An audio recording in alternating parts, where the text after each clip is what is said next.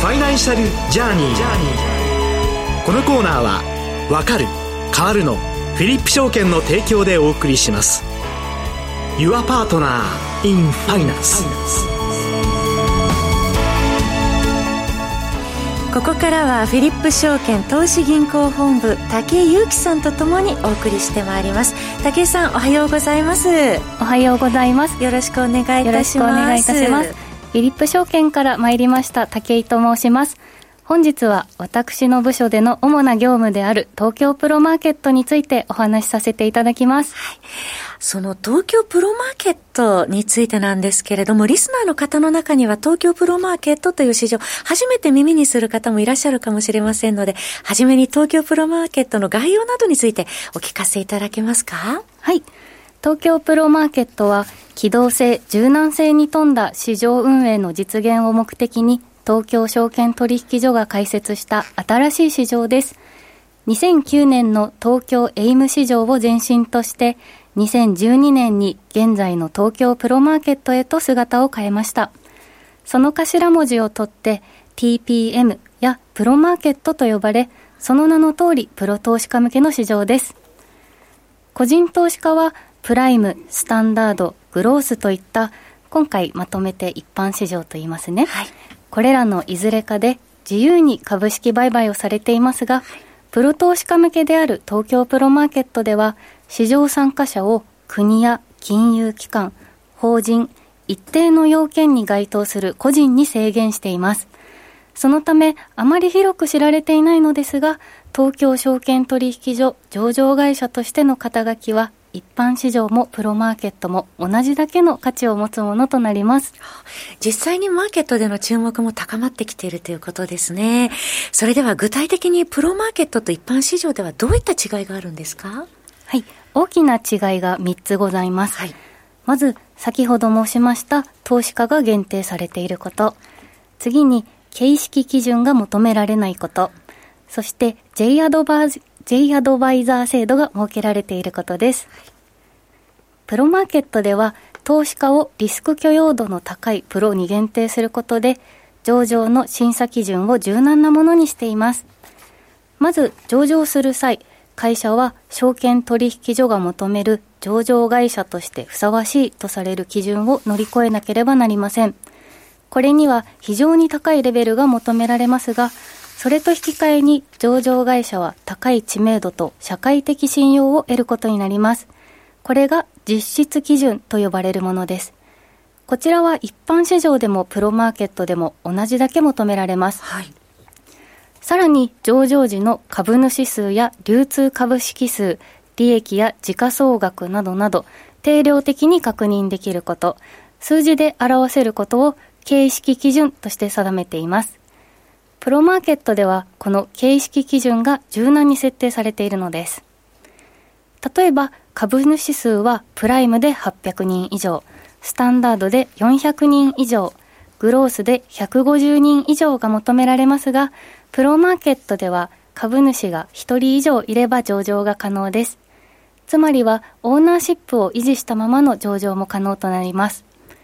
売上高や利益にも基準がないため、上場時の売上高が2億円前後の会社もプロマーケットにはあります。グロース市場に上場するなら、売上高10億円程度が目安と言われていることを踏まえると、プロマーケットが身近に感じられるのではないでしょうか。これらは投資家を限定した市場ならではの特徴と言えます。では3つ目の J アドバイザー制度についてはいかがでしょう？はい。まず J アドバイザーとは一般市場でいう主幹事証券に近いものとお考えいただいて結構です。はい、主幹事も J アドバイザーも一会社が上場するまでに社内体制の整備や決算業務、取引所に提出する書類作成などの助言指導を行っています。そうして上場まで二人三脚で歩んだ後、一般市場の主幹事であれば上場日を迎えたら役目はおしまいです。ですが、J アドバイザーはプロマーケットにその会社が上場している限りサポートし続けるという違いがあります。100点で上場できるのが一般市場だとしたら、プロマーケットは80点でいいんですね。はい。その代わりに足りない20点分を補うための見守り役として J アドバイザーの存在があります。なるほど。はい。そのため J アドバイザーは上場するまでの審査はもちろんのこと、上場した以降も上場維持のための審査を行いますし、適時開示、いわゆる IR 活動や様々なコーポレートアクションに対する助言や指導も行います。ここまで一般市場との違いとして大きく3つお伝えいただきましたけれども、竹さん、他にも細かな違いなどありますか？はい、実は他にも細かな違いがいくつもあります。はい、これらが市場の魅力を引き立たせるものとなっております。詳細をお知りになりたい方向けに当社でプロマーケットに関する漫画をご用意しておりますのでお問い合わせいただければと思います。番組コーナーのサイトからも東京プロマーケットに関して説明された漫画がご覧いただけるようにアップしていますのでリスナーの皆さん番組コーナーサイトのバナーからこちらもぜひご確認いただければと思います。それでは竹井さん今後の東京プロマーケットの動向についてお聞かせいただけますか？年々プロマーケットの注目度が高まっていることを肌で感じております。はい、昨年2022年において、プロマーケット上場を果たした会社は21社ありましたが、今年は現時点ですでに19社と昨年を上回る勢いです。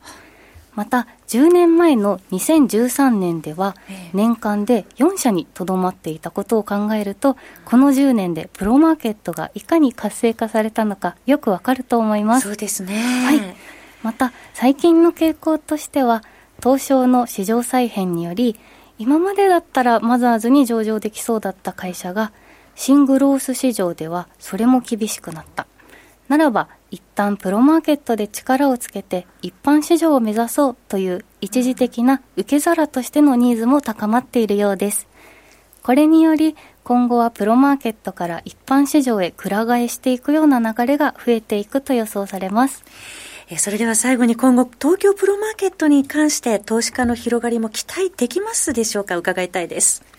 期待できます。昨年、プロ投資家の要件が緩和され、プロマーケットに参加できる個人投資家の幅が広がったことも、当市場にとって大きなニュースとなりました。冒頭でプロ投資家は国や金融機関、法人、一定の要件に該当する個人と申し上げましたが、この一定の要件とは、金融資産が3億円以上あることと非常に狭きものとなっていました。はい、ですが、改正後は年収が1000万円以上で取引経験1年以上といったものに軟化されておりますので、今までよりもプロマーケットが身近になりつつあります。今日のお話をきっかけに東京プロマーケットにも関心を持っていただくと投資の幅が広がるかもしれません。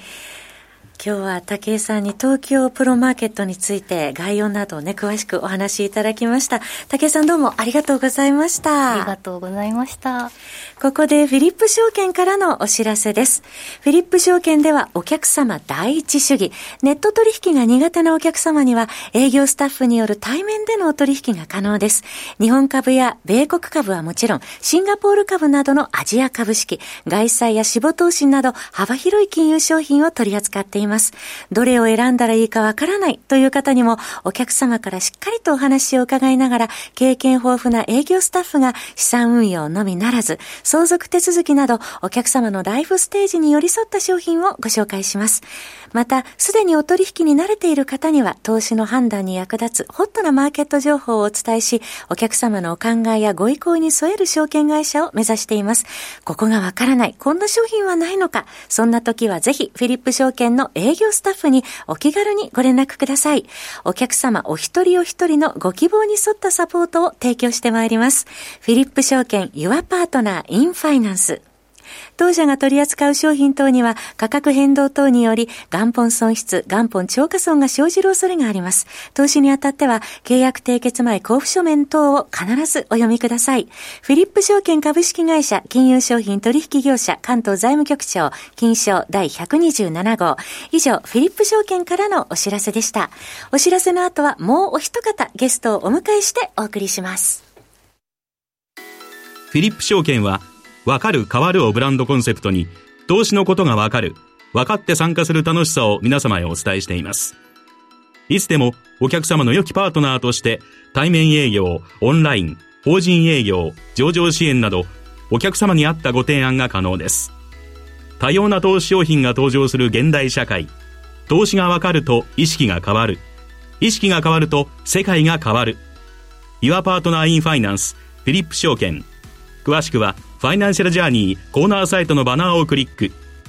当社が提供する金融商品は価格、金利水準、為替等の変動や発行者等の信用状況等の悪化等により投資元本以上の損失が生じる恐れがあるものを含みます。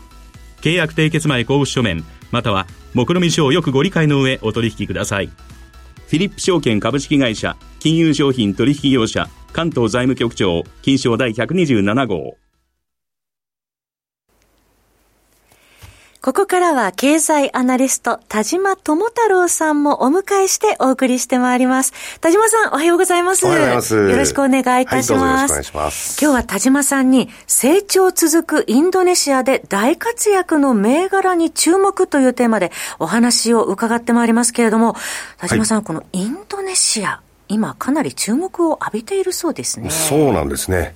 まあ、このところ、その日本経済新聞に目を通していましてもね、はい。やけにそのインドネシア関連の、まあ、それも日本の企業がインドネシアに商機を見出そうとしている、まあ、そういった記事がやたら目立つと。まあ、いうふうに感じるんですよね。今週もいくつかね、拝見しましたけどね。そうですね。えー、まあ、先週あたりから特になんですけど、えー、えーと、まずはですね、先週の9日の朝刊で、はい、三菱ふそうの EV トラックがインドネシアで発売されるという記事があったりですね。はい、また同じ日の朝刊に、ダイキン工業が、はい、えっ、ー、と、白木の決算の中身だったんですけど、その記事の中で、アジアではインドに加え、インドで業務用が好調なんだけれども、えー、まあ、それ以外にインドネシアやタイなどでも非常に好調だと。まあ、こういうような記事もありました。はい、さらに同じ9日の電子版、日経電子版では、ホンダの白機の話がありましてね、純利益が2.4倍だと前期比、前年同期比、えー、という話だったんです。が、その記事の中で、はい、二輪車の卸売販売台数が、えー、やはりその前年同期比で5%増だったんだけれども、えー、その中でもインド、ベトナムは前年同期を下回る中、インドネシアはなんと63%増と。えー、いうような高い伸びを示し、全体を牽引したと。まあ、こう伝えています。目立ってますね、インドネシア。はい。他にもたくさんあって、翌10日の朝刊ではですね、はい、三菱自動車の記事ですね。はい、まあ、タイで HV、ハイブリッド車を生産へという記事なんですが、はい、この中にタイの他にもですね、その電動車産業の育成を今目指しているインドネシアでも HV の生産を検討するとか、またその翌日の11日の朝刊にはですね、まあ、日本車画上のインドネシアで中間 EV 構成、えー、この、今、インドネシアで行われている自動車ショーと、まあ、こういう見出しがあったんですね。はい、まあ、ここに来て、特にこの1週間ぐらいインドネシアの話題が多いのは、えー、先週10日からインドネシア国際自動車ショー、まあ、これが開催されていると。まあ、確か20日までだったと思うんですけど、えー、まあ、これがやっぱ大きいとは思うんですよ。まあ、その中で、中国や韓国のメーカーが相次いで、EV の新モデルとか、また現地生産を発表してきていると。まあ、これはもともと日本の車のシェアが9割ぐらい。はいという形になっていた、まさにその牙城をですね、まあ中間が切り崩しにかかるよっていうような話なんですけど、はい、まあ逆に考えればそれだけ、まあ日本のその牙城はこれまでも高く築かれてきたし、はい、えー、現在も強いと、まあいうような話題なんですよね。はいまあ、今までは二輪車でね、日本結構ね、あの、シェア取ってましたけど、今後は日本車もっていうことなんですね。はい、まあ、あの、インドネシア政府が EV 販売奨励というようなものを盛んに行っている中で、はい、まあ、中華ももちろん攻めに行くけれども、はい、まあ、日本で言えば、例えばトヨタ中心にしてですね、三菱自動車とかホンダとか、こういったところの取り組みというのも、まあ、非常にこれ、えー、これまで以上に強まっていると。いうことは間違いないですね。ところで、田島さん、このインドネシアなんですが、成長余力、どのくらいあるんでしょうか？はい、あのまあ、ご承知の通り、インドネシアっていうのはシンガポールの南に位置すると、はい、まあ、いう位置的状況と、人口が世界第4位の2億7千万人、約ですけどね、まあ、日本の倍以上。そしてまた平均年齢は、まあ、30歳前後と。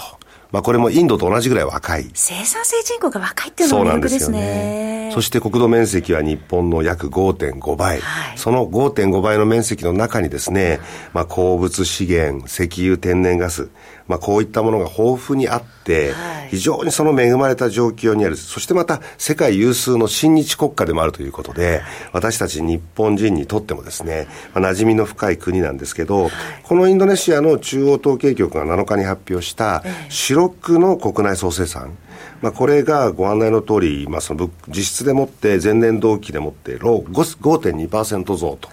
まあ、こういう形になりましたと。まあ、GDP の5割強を構成する家計消費の伸びというのが、やはりこの高い成長を支えているというようなことで、えー、まあ、やはりあの、これからはジョコ政権もですね、EV の主要原料になるところのニッケルとか、そういった戦略資源の輸出っていうのを、輸出を禁止することによって守ると。で、外国企業の投資を呼び込んで、付加価値の高い加工品の輸出を増やすという戦略を敷いてましてね。まあ、昨日もあの、ジョコ、ジョコ大統領がですね、はい、えっ、と、国会でもって年次教養、教書演説というものを行って、その中で、え10年で所得倍増計画っていうものを、えー、こう掲げていたんですけれども、えー、まあ、やはり中長期的な成長余力が非常に大きい国であると。まあ、いうようなことを考えたときに、ええ、その日本の企業が今後そこでどれぐらいの収益機会を見出していけるのかというところは大いに楽しみですね。はいでは、時間の許す限り、田島さんにここからいくつかの注目企業を伺っていきたいですね。はい。あの、まず一つには、えっ、ー、と、自動車の話はさっきからよく出てますよね。はい、HV とか EV とかと。まあ、当然、トヨタ、三菱自動車といったようなところも進出しているんですけれども、はい、まず今足元では先ほども紹介した二輪車。バイクでもってホンダ危険工業っていうのは、とにかくインドネシアでのシェアがものすごく高いと。いうようなことで、まあ、ちなみになんでありますけれども、先ほどもご紹介したように、第四半期、四六期におきましては、えー、インドネシアで111万5千台販売して、これが63%増という前年比の伸びだったんですよね。はい、まあ、ちなみにインドは95万台、ベトナムは50万台ということですから、はい、まあ、インドの倍ぐらい、インドネシアではホンダの二輪車が売れていると、まあ、いうようなことになり、結果として四六期の連結決算、純利益が前年同期比で2.4倍。まあ、一つにはそのインドネシアでの二輪販売っていうのも貢献していると思いますね。はいその他に自動車メーカーではありますか？はい、えっ、ー、と、日野自動車、こちらはトラック、バスの方面ですよね。えー、うん、インドネシアの商用車市場はもう日本勢が圧倒的に強いというようなことで、22年の中大型トラック販売、約8万7千台のうち、日野自動車と三菱不走トラックバスで全体の7割を超えるということなんですが、この両社、日野自動車と三菱不走は、ご案内の通り、来年の12月末までに経営統合することで基本合意をしています。まあ、すでにもう、両社のね、プロジェクトチームっていうのは立ち上がって、えー、いろんな形で、えー、動き出していると。いうようなことは頼もしいですね。あとね、まあ、個人商品などでもね、関連銘柄もあるでしょうしね。はい。はい。為替のメリットなどはどうでしょうか？はい。まあ、あの、インドネシアルピアっていうのが、大体この年初から12%、はい、過去3年だと35%ぐらい上昇している、つまり円安なんですよね。はい。まあ、そのメリットっていうのは大いにあると思いますよね。はい。そんな中で日本の、まあ、車であるとか、またはその消費財であるとか、こういったものがこれから円安メリットも含めて伸びていくというのは大いに楽しみですよね。興味深いお話を伺いました。田島さんありがとうございました。先ほど東京プロマーケットのご紹介で1点補足させていただきます。番組ホームページにある漫画プレゼントのバナーをクリックいただいて必要な項目を記入いただいた方全員の方に東京プロマーケットがわかる漫画をプレゼントします。ぜひご覧ください。え本日はフィリップ証券武井祐樹さんそして経済アナリスト田島智太郎さんとともにお送りしました。お二方ありがとうございました。ありがとうございました。ありがとうございました。ファイナンシャルジャーニーこのコーナーはわかる変わるのフィリップ証券の提供でお送りしました。Your Partner in Finance